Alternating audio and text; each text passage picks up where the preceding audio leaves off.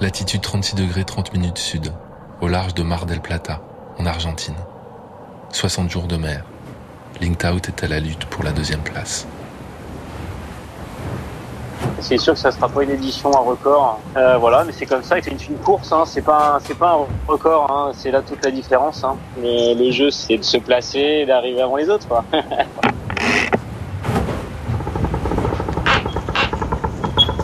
à la recherche de la vitesse, Thomas Ruyant ne ménage pas ses efforts dans les manœuvres.